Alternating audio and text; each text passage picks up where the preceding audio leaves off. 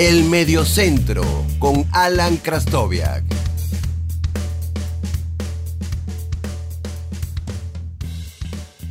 Hola, mi nombre es Alan Krastoviak y te doy la bienvenida a un nuevo episodio del podcast del Mediocentro.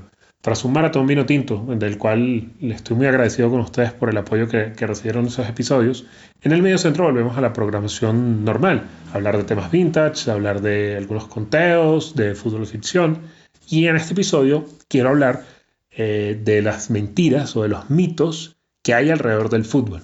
Eh, coloqué un tweet eh, preguntándole a la gente cuáles eran esas mentiras comunes que, que escuchaban del fútbol y elegí cuatro de estas, eh, de las que me comentaron en Twitter y otras que yo tenía ya pensadas para hacer este episodio. Cuatro, cuatro desmontar esas, esos lugares comunes, esas cosas que dice todo el mundo sin saber muy bien por qué, o que dicen algunas personas sin saber muy bien por qué, y que definitivamente son mentiras absolutas relacionadas con el, con el fútbol. Bueno, sin más preámbulo, no lo alarguemos más y vamos con esas cuatro, las cuatro mentiras relacionadas con el fútbol que, encontré y que quiero conversar con ustedes en este episodio. Escuchas el Mediocentro con Alan Krastoviak. La primera mentira de la que voy a hablar en este episodio es quizás una de mis favoritas. Es aquella mentira tan repetida de un futbolista llegó a coste cero a un club. Básicamente no es que sea una mentira totalmente, pero como lo enfocan, eh, sí lo es. Eh, ningún futbolista llega a un club a coste cero. Lo que no llega es con eh, pago de traspaso, o sea, llega sin, que se pague un traspaso por él porque el futbolista está libre de, porque su contrato expiró.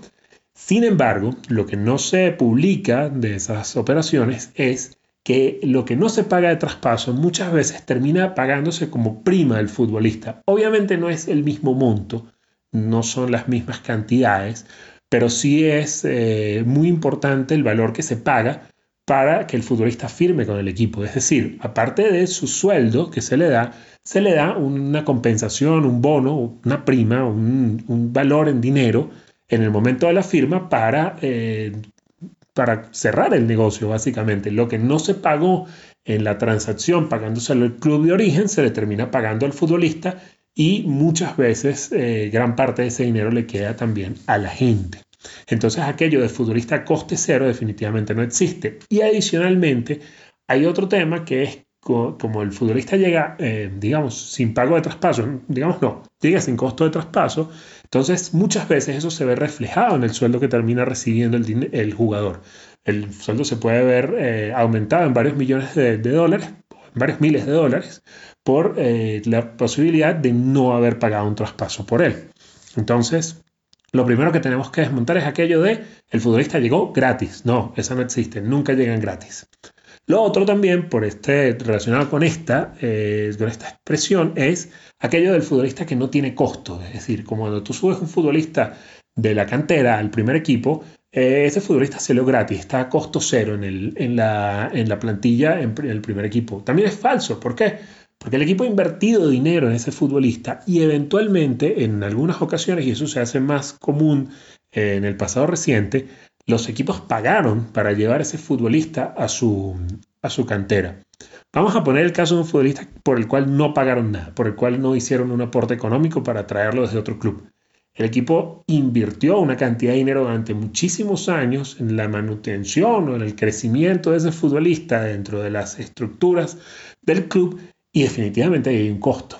Por eso es que existe aquello de los derechos de formación, para precisamente compensar a los equipos que hicieron ese esfuerzo económico para levantar un futbolista desde eh, su edad más temprana hasta la edad en la cual está listo para la primera plantilla.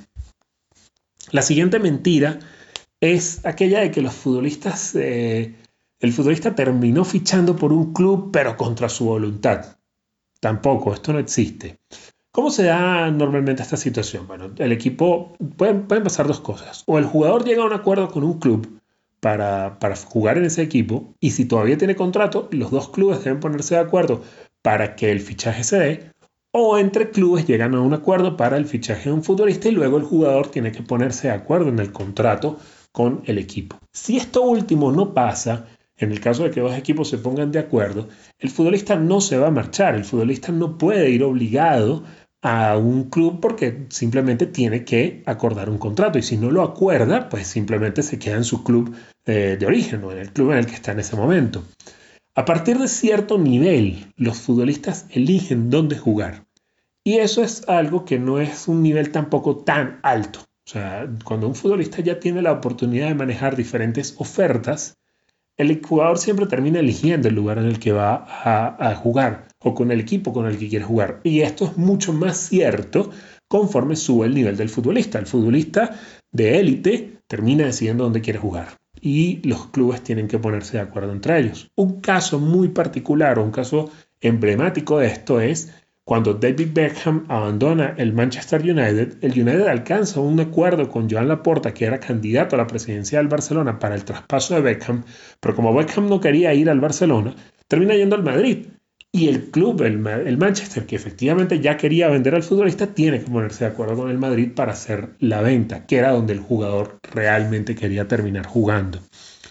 Obviamente, el grueso de los futbolistas o una gran parte de los futbolistas del mundo no tienen esta potestad, porque esa es otra, otra gran mentira que no está, digamos, incluida en este episodio, pero que la puedo mencionar en esta ocasión, que es que todo el mundo piensa que los futbolistas ganan, todos los futbolistas ganan muchísimo dinero.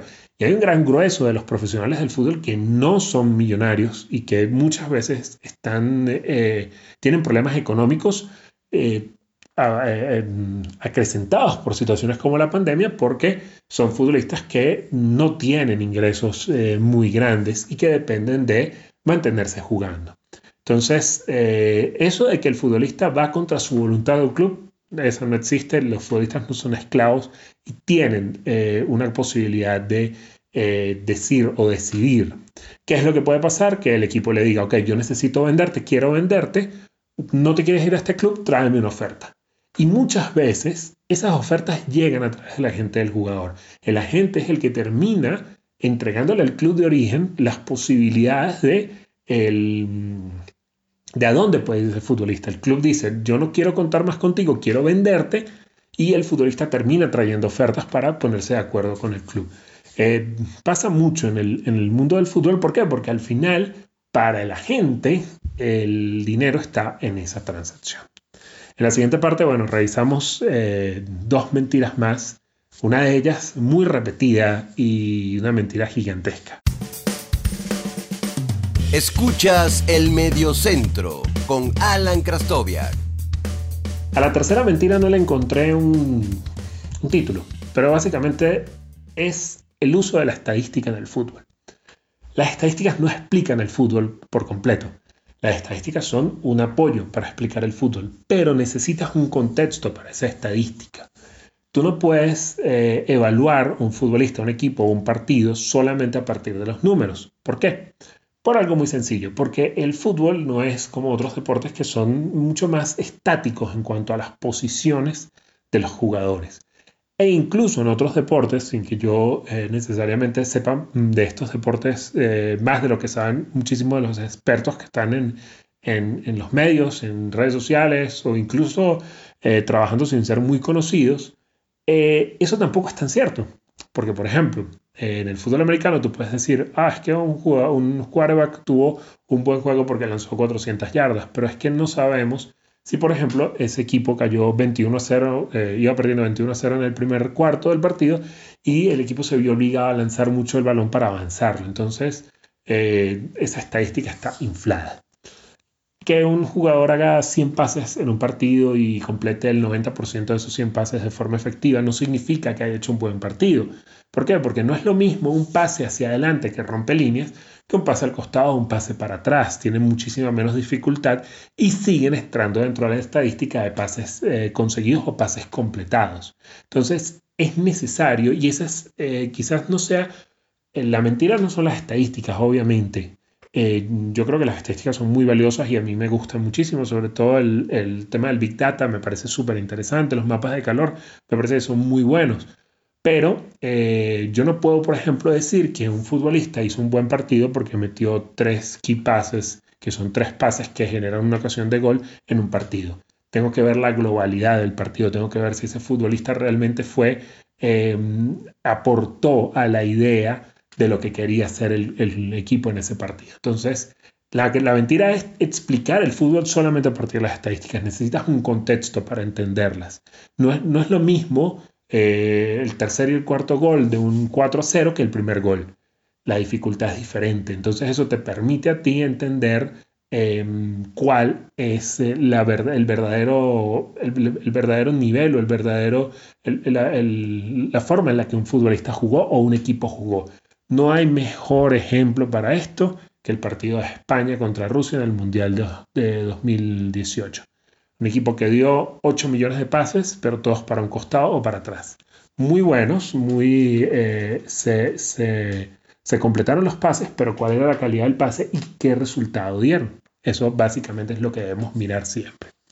Y para cerrar, una de las mentiras más grandes del fútbol y eh, más fáciles de desmontar pero repetida infinidad de veces. Ese jugador se paga vendiendo camisetas. Es tan simple como sacar los números. Una camiseta de fútbol puede costar alrededor de 100 dólares. De esos 100 dólares, aproximadamente al equipo le llegan 10, el 10% del valor. ¿Por qué? Porque la ganancia de la venta de una camiseta de fútbol es aproximadamente el 20% que la comparten el club y el fabricante de la indumentaria. Eso quiere decir que para tu para tú pagar un fichaje de un futbolista de altísimo nivel que vende muchísimas camisetas, tienes que vender aproximadamente un millón de camisetas para poderte, para poderte ganar 10 mm, millones de dólares, ¿no? Eh, un millón de camisetas por 10 dólares que te quedan, son 10 millones de dólares y las matemáticas no me están fallando.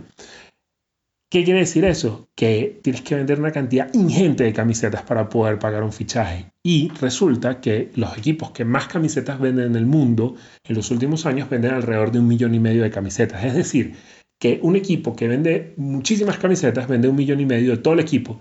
Y estamos pretendiendo que un, de un solo futbolista vendas como un millón de camisetas para poder medianamente eh, cubrir los costos de un fichaje. Entonces, definitivamente eh, es una mentira gigantesca y muy fácil de, desmontar que un fichaje de un gran jugador eh, se paga con camiseta. Hay un caso puntual que es el de Cristiano Ronaldo.